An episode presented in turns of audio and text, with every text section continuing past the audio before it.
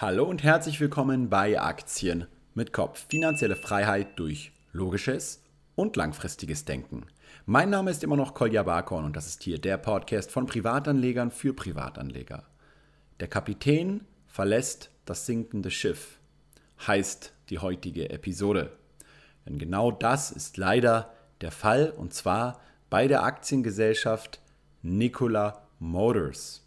Das Unternehmen, welches ja auszog, um die ganze Welt der Mobilität zu revolutionieren. Also saubere LKWs und Trucks und so weiter herzustellen, die ohne Emissionen, sondern angetrieben von modernster Batterietechnologie und sogar Wasserstofftechnologie ähm, ja, in der Wirtschaft eingesetzt werden können und somit natürlich nicht nur einen enormen Mehrwert bieten können für die Kunden, sondern auch natürlich für die Umwelt und aufgrund des lukrativen Verdienstmodells natürlich dann auch für die Aktionäre. Das war ja der kühne Traum, den der Gründer dieser Firma, Trevor Milton, auch von Anfang an den Aktionären verkauft hat. Doch leider ist es ganz anders gekommen. Und ich weiß nicht, ob ihr es schon gesehen habt, heute ganz früh am Montag, das muss man sich mal vorstellen, normalerweise sind ja die USA, je nachdem, ob man an der Ost- oder an der Westküste ist, zwischen sechs und neun Stunden vor noch unserer Zeit.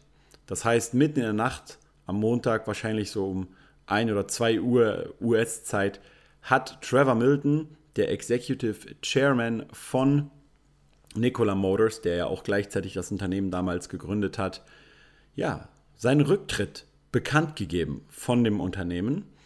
Und die Aktie, die dann in den Handel gestartet ist hier in Deutschland, hat direkt mit circa minus 25, minus 30 Prozent eröffnet.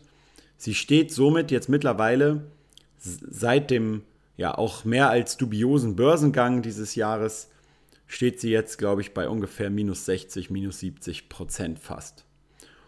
Und ich hatte ja Mitte Juni ungefähr ein Video bei Aktien mit Kopf hochgeladen, wo ich das Unternehmen mal analysiert habe und gar nicht unbedingt eingegangen bin, sehr stark auf das Geschäftsmodell und auf das Potenzial des Geschäftsmodells und auch nicht auf die Unternehmenszahlen, sondern vordergründig auf eben diese Person, Trevor Milton, der jetzt das sinkende Schiff verlässt. Und was kann man jetzt aus dieser Geschichte wieder lernen? Natürlich werden jetzt manche auch wieder sagen, ach, das ist noch gar nicht durch, das ist sogar ein gutes Zeichen, dass er jetzt hier äh, aus der Firma ausscheidet. Nun ja, machen wir mal ganz kurz eine Chronologie. Nikola Motors wurde irgendwann mal gegründet, 2012 oder so. Und ja, dann gab es immer wieder das Bestreben, einzelne mh, hm, Trucks herzustellen in Kooperation mit anderen Unternehmen, in Kooperation mit Bosch, in Kooperation mit Iveco, äh, später dann in Kooperation mit GM, wie wir neulich gelesen haben.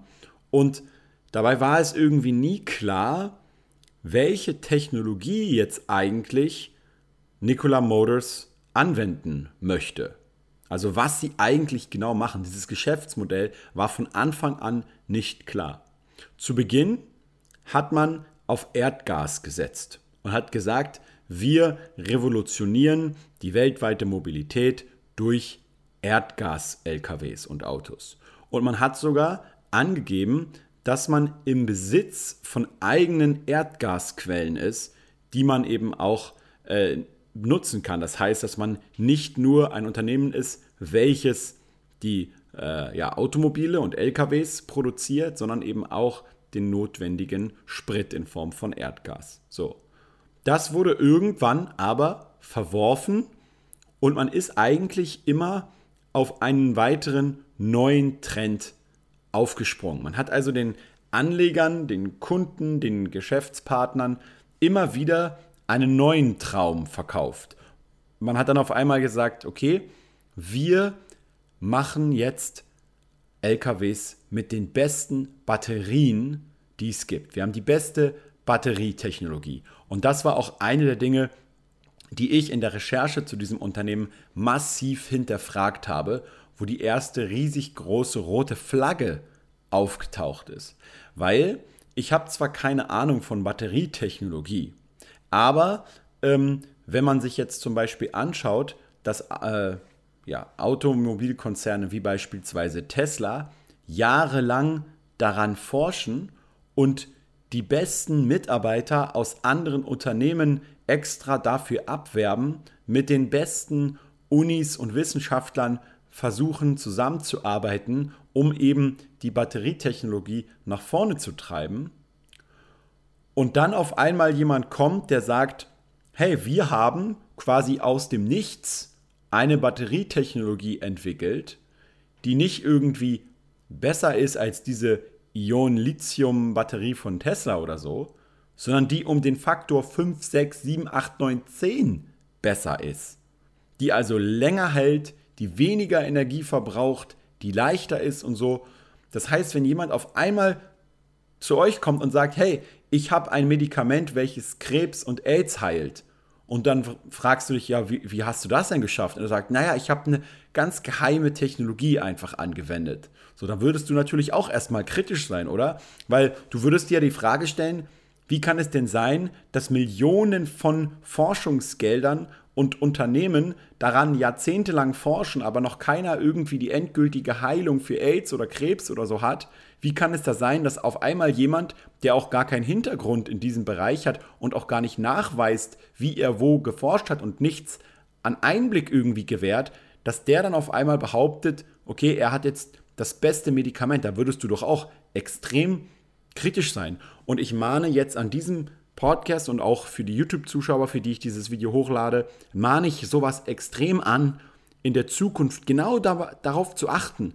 Wenn ihr seht, dass ihr bei einer Firma investiert seid, wo ein Manager oder ein CEO sitzt, der sagt, wir haben etwas ganz, ganz, ganz Revolutionäres und bald kommt es raus, aber ich darf euch noch nichts dazu verraten und so weiter. Kauft aber jetzt schnell schon mal die Aktie, weil die wird explodieren und so. Wenn jemand so vorgeht auf die Art und Weise, dann sollte man schon direkt seine Aktien verkaufen oder am besten gar nicht erst investieren. Ja. Viele Leute haben mir jetzt auch gerade bei Instagram geschrieben, wo die Nachricht rumgeht, dass sie sehr froh waren über das Video im Juni, weil sie dann rechtzeitig noch die Aktien abstoßen konnten. Ja? Und natürlich kann man sich jetzt immer hinterher dahinstellen und sagen, hinterher wussten es alle besser. Ja, aber ich finde, gerade in diesem Fall kann man es eben auch schon vorhersehen oder man hätte es auch schon vorhersehen können. Und das haben auch viele Leute, die davor unter anderem eben auch gewarnt haben. Ja, zurück zu Trevor Milton und zu Nikola Motors. Das ging dann einfach so weit, dass man irgendwann gesagt hat, okay, Batterietechnologie, das ist dann doch wohl nicht das einzig wahre. Ähm, wir setzen jetzt eben doch dann auf Wasserstofftechnologie. Okay? Und da war es wieder genau das Gleiche. Auf einmal hat man Wasserstoffautos produziert. Natürlich gab es nie irgendwie ein echtes Exemplar, was mal so vorgeführt wurde, dass man es auch sehen konnte tatsächlich, dazu gleich noch mehr. Also, dass man richtig gesehen hat, okay, da ist jetzt ein 5-Tonner oder so, der eine entsprechende Ladung transportieren kann und zwar angetrieben durch Wasserstofftechnologie und so. Natürlich gibt es das nicht bei denen, weil es ist natürlich etwas ziemlich Schwieriges. Schwieriges. Es kann ja nicht sein, dass weltweit viele, viele ähm, Automobilkonzerne seit Jahrzehnten daran forschen, aber es noch keinem so richtig gelingt, das so herzustellen, zu produzieren, dass es auch günstig ist und dass es vor allem auch mit einem Netzwerk an Ladestationen so funktioniert, dass man es auch einfach benutzen kann. Ja? Weil die Technologie ist natürlich immer nur die eine Sache. Die muss funktionieren, die muss sicher sein. Dann gibt es aber noch immer zwei andere Faktoren, nämlich einerseits den Preis dieser Technologie, ja, also wie teuer ist es denn, diese Technologie einzusetzen? Und als drittes, wie marktfähig ist es insgesamt? Also ist es denn auch für eine gewisse Zielgruppe anwendbar in der Praxis? Und erst wenn das mit Ja beantwortet werden kann, erst dann setzt sich sowas auch wirklich dauerhaft durch. Aber Nicola Morris hat einfach gesagt, wissentlich gelogen übrigens, haben sie einfach gesagt, wir haben eine extrem gute Wasserstofftechnologie, die es geschafft hat, den Preis massiv zu senken. Um 60 bis 70 Prozent pro Kilo Wasserstoff, der produziert wird, hat Nikola Motors es geschafft, den Preis zu senken. Und jetzt kam natürlich berechtigterweise auf den einzelnen äh, ja, Channels bei YouTube, bei Twitter oder auch äh, natürlich auf Kongressen und so die Fragen, wie habt ihr das denn geschafft? Und die Antwort lautete, haltet euch fest, nun ja, durch, die, durch den Ausbau eines Wasserstoff-Ladestationen-Netzwerks und die Skalierung dieser Ladestation. Das heißt, Trevor Milton hat einfach immer Dinge, die vielleicht irgendwann in der Zukunft mal gelten, einfach in die Gegenwart projiziert und gesagt, naja, funktioniert doch. Wir haben doch die Kosten gesenkt. Wir müssen jetzt nur einfach die ganzen Ladestationen bauen und das alles umsetzen und dann haben wir die Kosten gesenkt. Das ist natürlich der absolute Wahnsinn. Wer, so in, wer da investiert, der muss, der muss sich doch einfach vorstellen, dass das Geld, was man dort reingibt, jemand dann auf einmal nimmt und tatsächlich dann damit irgendwas macht, was am nächsten Tag schon wieder ganz was anderes sein kann. Also da könnte man genauso gut sein Geld nehmen und jemand geben, der damit äh, ins Casino geht und äh, Roulette spielt. Ja, da hast du wenigstens noch immer eine 47,8% Wahrscheinlichkeit, irgendwas erstmal zu gewinnen zwischendurch und kannst deine Gewinne, wenn du Glück hast, wieder rausnehmen. Ja, aber ähm, also bei Nikola Motors sehe ich die Wahrscheinlichkeit als weitaus geringer dass man da sein Geld und dann erst recht noch ein Profit wieder mit rausnimmt. Aber dazu dann später noch mehr. Ja.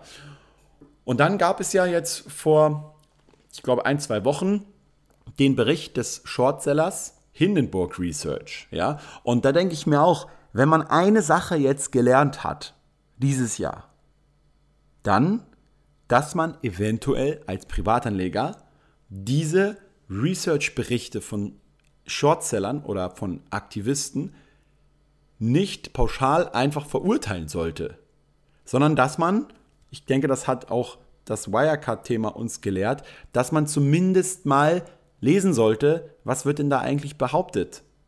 Und ich finde es echt schade, dass ein Großteil dieser Diskussion in Deutschland sich dann immer darum dreht, ja, der Shortseller, der hat ja eine Short-Position, also dass sozusagen der Interessenkonflikt hervorgehoben wird, statt sich auf die eigentlichen Argumente zu berufen. Und ich habe diesen Bericht von A bis Z durchgelesen und ich kann euch sagen, es gibt dort so viele Dinge und externe Quellen, die man vollkommen unabhängig von Hindenburg Research heranziehen kann, sodass man diesen Shortseller überhaupt gar nicht benötigt, um das Fazit zu treffen, dass äh, da einiges Wahres dran sein könnte. Ich gebe dazu mal einige Beispiele. Es gab, und das ist für mich auch eines der, ja, also der rotesten Flaggen, die ich dann aus diesem Bericht für mich mitgezogen habe. Es gab da so ein paar kleinere Sachen, wie zum Beispiel, dass es nie einen funktionierenden Wasserstoff äh, gab, sondern dass die einfach aus diesem Werbespot, den sie 2018 gezeigt haben, der Nikola Truck in Motion heißt, also Nikola Truck in Bewegung. Ja, da sieht man diesen äh, Lastwagen auf einer schönen Landstraße im Sonnenuntergang her äh, herumfahren. Und ja, in dem Bericht wurde behauptet, dass die den mit einem dicken Tau äh, auf den ja, Hügel oben hochgezogen haben und ihn dann einfach den Berg haben herunterrollen lassen. Ja, und das wurde dann tatsächlich von Nikola Motors auch in der Antwort auf diesen äh, Shortseller-Bericht bestätigt. Die haben halt gesagt, ja, wir haben ja nie gesagt, dass der LKW äh, von sich selbst aus angetrieben da lang fährt. Ja, wir haben es zwar in dem Werbespot genau so dargestellt und natürlich auch äh, alle Leute damit verarscht. Ja, das sieht man auch an den Dislikes des Videos, dass die Leute natürlich dachten, dass es ein, Auto, ein LKW ist, der von alleine fahren kann. Ja, tatsächlich ist der einfach nur den Berg runtergerollt, weil er überhaupt gar keinen eigenen Motor und so weiter hatte. Ja, aber das sind so eher Kleinigkeiten und das zieht sich durch den ganzen Bericht auch hindurch. Das kann man gerne selber durchlesen. Ich will da auch gar nicht unbedingt jetzt auf alles genau eingehen. Aber die eine Sache, die mich extrem stutzig damals gemacht hat in der Recherche, war, als ich mir die ganzen Interviews von Trevor Milton angeschaut habe und er immer wieder Dinge gesagt hat, die er schon im nächsten Interview revidiert hat oder äh, sogar tatsächlich teilweise direkt widersprochen hat. Also neben diesem ständigen Sprung von einer Technologie zur anderen, ähm, die man ja entwickeln wollte, gab es auch immer wieder diesen Sprung zwischen wir stellen alles selber her, so wie Tesla beispielsweise, die ja mehr und mehr diesen vertikalen Ansatz haben, dass sie also ihre eigenen Batteriefabriken bauen und immer mehr Komponenten der ähm, Fertigung eines Automobils bis hin zum Vertrieb selbst erledigen. Und genau so hieß es auch bei Nikola Motors wird das gemacht. Nur um dann bereits im nächsten Interview zu sagen, ja, wir partnern uns jetzt mit den besten anderen Unternehmen der Welt und Iveco wird unsere Trucks herstellen oder Bosch wird die und die Teile liefern und dann und dann herstellen. Und jetzt erst kürzlich neulich war es ja General Motors, die auf einmal das alles herstellt für äh, Nikola. Gerade GM, ja, die ja, was Elektrofahrzeuge angeht, nicht unbedingt als extrem innovativ gelten oder so. Die sollen jetzt die Rettung sein für Nikola Motors. Auf GM komme ich gleich noch zu sprechen. Aber der wichtige Punkt ist hier, dass, Nico, dass äh, Trevor Milton immer wieder ge gesprungen ist in seiner Geschäftsmodellbeschreibung, dass er gesagt hat, wir stellen alles selber her. Und dann wieder hat er gesagt, nein, wir stellen eigentlich fast nichts selber her. Wir lassen das von den anderen herstellen. Und der springende Punkt, der wirklich der, der rauchende Colt, wenn ihr so wollt, ist, ist ein Video, und das ist auch sein Fehler gewesen, den Trevor Milton gemacht hat, dass er nämlich viele, viele Sachen sehr persönlich und ernst genommen hat, die ihm vorgeworfen wurden und immer gleich sein Handy rausgezogen hat und überall sofort Videos gemacht hat von all den ganzen Trucks und dass es ja alles so legitim ist und die Technologie so toll ist und so weiter. Und da sind ihm halt massiv viele Fehler unterlaufen. Und einer dieser Fehler war eben äh, von einem speziellen Komponententeil, die halt in diesen äh, Prototypen äh, eingebaut sind. Das ist ein sogenannter Inverter. Keine Ahnung, wozu man dieses Gerät überhaupt braucht. Äh, wie gesagt, ich habe von dieser Technik keine Ahnung, ist aber auch vollkommen egal, denn diese Inverter sind jedenfalls notwendig in so einem Lastwagen, um eben äh, diesen zum Laufen zu bringen. Und in diesem Video, was immer noch auf YouTube auch online ist, was jeder sich anschauen kann. Wie gesagt, es ist vollkommen egal, was irgendein Research Shortseller sagt. Man kann es sich selber anschauen und Trevor Milton selber ist in diesem Video und erklärt es.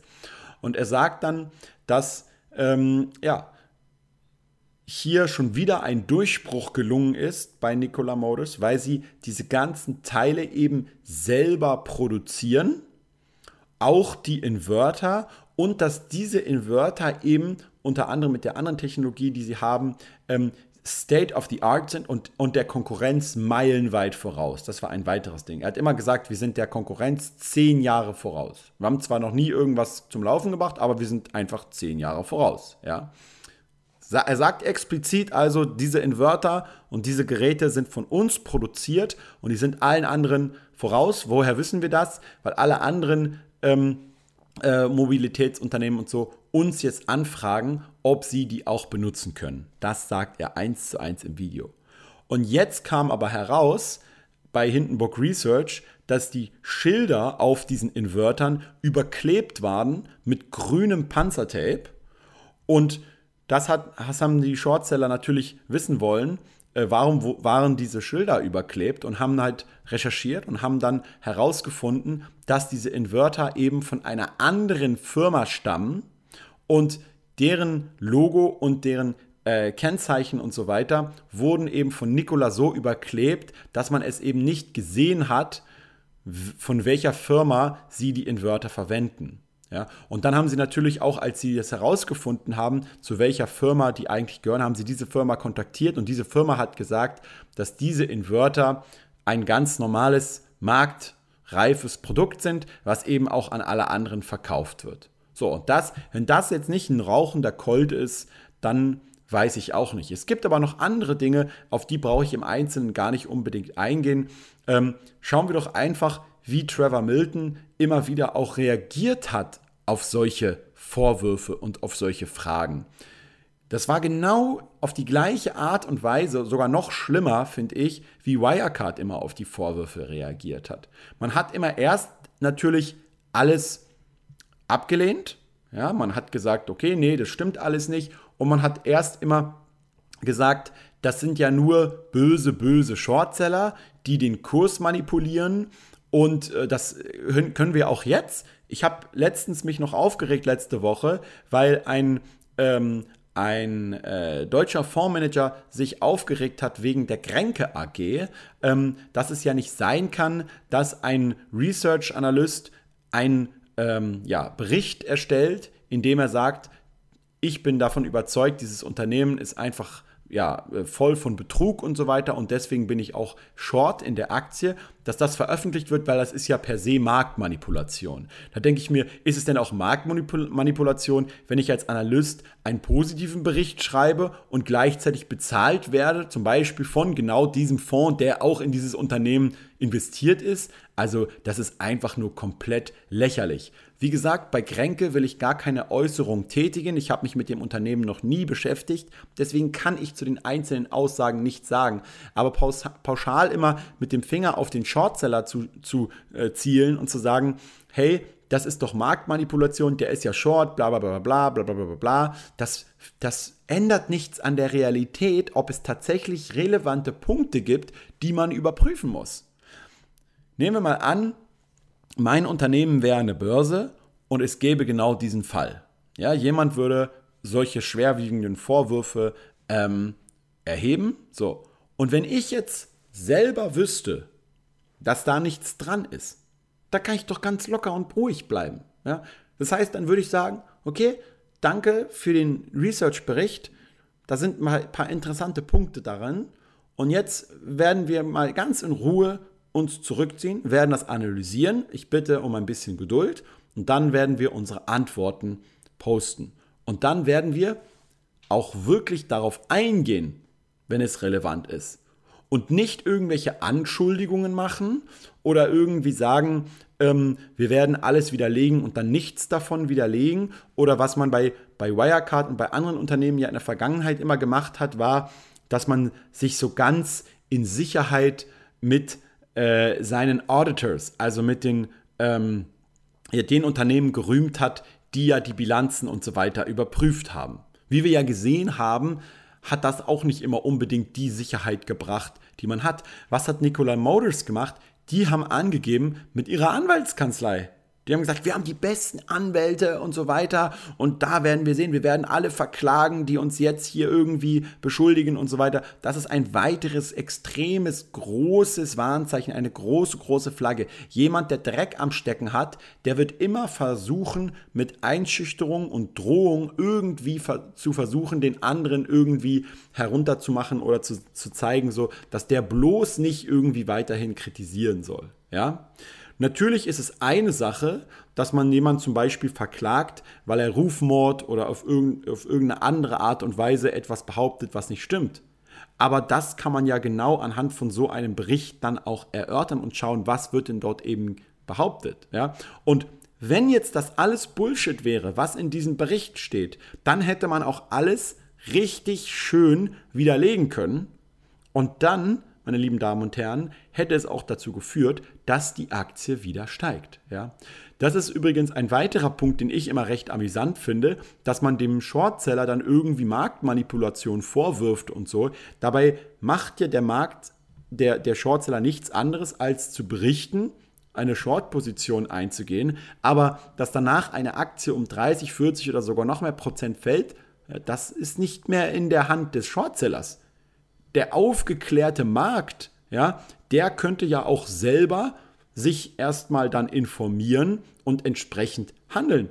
Es zwingt ja keinen danach, die Aktie zu verkaufen und zum Fallen zu bringen. Ja? Das heißt, auch hier dieser Vorwurf immer, der ist einfach nur lachhaft. Und ich hoffe, dass diese Lehre jetzt aktuell auch in der Zukunft gilt, dass man endlich mal aufhört, negative Berichterstattung immer zu verdammen und zu sagen, das zerstört ja das Unternehmenskapital und das zerstört ja die Anlegerkultur und so, so ein Schwachsinn. Kriminelle Handlungen zerstören die Anlegerkultur. Ja? Der, der hier wirklich zu der, der wirklich die Anlegerkultur zerstört, sind eben Leute wie Trevor Milton, die einfach Unwahrheiten behaupten, die lügen, die ihr Geschäftsmodell anhand einer Lüge aufbauen und dann am Ende Leute anlocken, da zu investieren. Ja, das wollte ich nur hier an dieser Stelle sagen. Ich finde dieses Thema extrem traurig. Ich habe da auch keine Genugtuung oder irgendwie sowas. Ich finde es einfach nur schade. Und wenn man jetzt überlegt, wie kann das Ganze weitergehen, dann weiß es natürlich keiner. Trevor Milton ist jetzt zurückgetreten. Natürlich die roteste Flagge und deswegen auch vollkommen richtig, dass die Aktie nun fällt, weil hätte er ja nichts zu verbergen, warum sollte er zurücktreten? Ja, das ist natürlich ein absoluter Witz. Erst hat er wieder großspurig gesagt, er wird alles widerlegen und er wird alle zerfetzen, all die ganzen Hater und so weiter. Und dann ein paar Tage später zieht er den Schwanz ein und nimmt Reis aus. Ja, damit er aber am besten na schön noch seine Aktien verkaufen kann und schön noch einen guten Reibach gemacht hat und alle anderen auf den Verlusten dann da sitzen. Also ich glaube tatsächlich, Trevor Milton wird im Gefängnis äh, landen oder zumindest wird er meiner Meinung nach äh, große Strafen zu zahlen haben. Aber ich kenne mich da nicht so genau aus. Ich weiß auch nicht, wie genau die dem nachgehen werden. Aber ich könnte mir echt vorstellen, dass das mal ein Fall wird, wo der im Gefängnis landen könnte. Das ist nur meine Spekulation. Das kann auch anders kommen. Wie geht es aber jetzt mit Nikola Motors weiter? Nun, ähm, hier ein deutlicher Disclaimer. Ich kann mich irren. Ich will keine felsenfeste Aussage oder sowas treffen. Meine Research ging eigentlich nur über Trevor Milton in erster Linie und dass ich nicht in solche Leute investiere. Man hat gesehen, dass es sich nicht lohnt, hier zu wetten auf Leute, die einen auf Dauer so eine Scheiße erzählen. Ja. Was jetzt mit Nikola Motors passiert, ich denke, dass die äh, mittelfristig insolvent gehen werden. Und zwar deswegen, Trevor Milton hat ja noch gesagt, sie haben eine Cash Burn Rate von nur 5 Millionen äh, Dollar im Monat. Wenn man sich die Bilanz anschaut und die Ausgaben anschaut, dann sind es meiner Meinung nach eher zwischen 20 und 25 Millionen Dollar im Monat. Und man hat ungefähr Cash von, ich glaube, so 700, 800 Millionen noch in der Kasse. Das heißt, da ist eigentlich noch eine Menge an ähm, ja, Geld vorhanden. Aber was man ja jetzt be bedenken muss, ist, dass die ja jetzt angeblich angefangen haben, ihre Firma, äh, ihre Fabrik zu bauen in Phoenix, Arizona. Und da gibt es aber auch schon die ersten Berichte beispielsweise, dass wenn man das jetzt zum Beispiel vergleicht mit der Geschwindigkeit, äh, wie Tesla seine Fabriken gebaut hat oder baut und das sich anguckt, wie dort da so ein paar Bagger hin und her fahren, dass das auch wahrscheinlich erstmal auf absehbare Zeit nichts wird. Damit jetzt tatsächlich die wirklich produzieren könnten irgendwann mal im Jahr 2022 oder 2023, müssten die jetzt richtig schnell ihre Fabrik aufbauen. Und es dauert ungefähr ein Jahr, um eine Fabrik so aufzubauen, dass sie dann auch wirklich funktionsfähig ist. Wahrscheinlich noch ein bisschen länger, wenn es das erste Mal ist, dass du so eine Fabrik baust. Und dafür brauchst du natürlich viel mehr Geld als das, was sie jetzt brauchen. Ja, diese Cash Burn Rate von irgendwie 5 Millionen, die er angibt, die ist vielleicht jetzt da, um ein paar Mockups und, und ein paar äh, Videos zu erstellen, wo man einen, einen Lastwagen einen, einen Berg runterrollt. Ja, dafür reicht das vielleicht. Aber es reicht natürlich nicht, um eine ganze Fabrik zu bauen und um zusätzlich eben jetzt noch General Motors zu bezahlen. Den müssen sie ja 700 Millionen Dollar zahlen für diesen Deal. Und jetzt denken ja viele von euch wahrscheinlich, ja, aber ist ja nicht schlimm, weil General Motors hat ja für 2 Milliarden die Aktien gekauft von ähm, Nikola Motors. Nun ja, das stimmt leider nicht. Die haben einfach neue Aktien ausgegeben für General Motors. Das heißt, die haben kein Geld ja, also ich weiß auch nicht, was man immer sagt, wow, der Deal mit General Motors ist doch genial und General Motors ist doch jetzt ein super Beweis dafür, dass es so ein solides Unternehmen ist und alles Tolles. Das sehe ich im entferntesten so. Ich glaube, dass sogar, dass es auch ein weiteres Problem wird, weil woher sollen sie jetzt das Geld dann nehmen, diese 700 Millionen, wenn sie die an General Motors zahlen, dann haben sie immer noch keine Fabrik, dann haben sie kein Geld mehr und dann können sie nichts produzieren, machen keinen Umsatz und dann war es das. Jetzt ist die spannende Frage, okay, dann kann man ja, wenn man kein Geld mehr hat, sich einfach Neues an der Börse besorgen und kann entweder neue Anleihen ausgeben oder zum Beispiel halt andere Partner mit ins Boot holen oder äh, ja, Kapitalerhöhungen machen. Und davon hängt wahrscheinlich jetzt alles in der Zukunft ab, wenn es tatsächlich gelingt, den Nachfolgern von Trevor Milton das Unternehmen so gut zu pushen wie er, dass man den Leuten so viel Fantasie macht, dass die weiterhin so blöd sind und weiterhin dort investieren, dann kann es natürlich auch weiterhin noch gelingen, genug Kapital an der Börse einzusammeln. Dumm nur natürlich für die ganzen anderen Aktionäre, die schon investiert sind, die dann immer weiter verwässert werden. Aber wenn du halt in einem Unternehmen investiert bist, was dir sowieso langfristig nie eine Rendite machen wird, dann ist es eigentlich auch egal, ob du verwässert wirst oder nicht. Ja, okay, jetzt werde ich nicht zu zynisch werden, aber ich denke einfach, wenn ich mein Fazit hier gebe, dass die institutionellen Investoren immer mehr Bedenken haben werden, dass sie jetzt sehr stark abwarten werden, was in Zukunft da jetzt passiert und dass all die ganzen Signale, die ausgesendet wurden, keine Vertrauenssignale waren und dass deswegen dieser Geldhahn schon mal zu ist.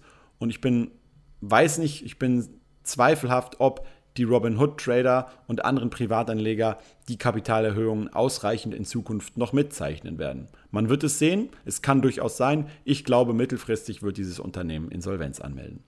Das war's für den heutigen Podcast. Äh, ich bin gespannt, was ihr dazu sagt. Ihr könnt auch gerne Feedback auf YouTube geben. Ich lade den Podcast hier auch auf YouTube hoch und bin ich gespannt, ob ihr das Ganze auch mitverfolgt habt und was euer Ausblick ist. Es ist natürlich nur meine Meinung. Ich kann mich auch irren. Es kann auch sein, dass jetzt mit dem Abgang von Trevor Milton, dass ein äh, gewaltiger Turnaround gelingt, dass man mit anderen Autos jetzt, Autoherstellern jetzt sehr gut äh, kooperiert, dass man erfahrene Manager holt, die das wirklich auch nach vorne bringen. Ich glaube es zwar nicht, aber es kann durchaus sein. Ich kann mich wie immer irren. Es ist nur meine Meinung und ja, wir hören uns dann nächste Woche. Rationale Grüße. Ciao, ciao.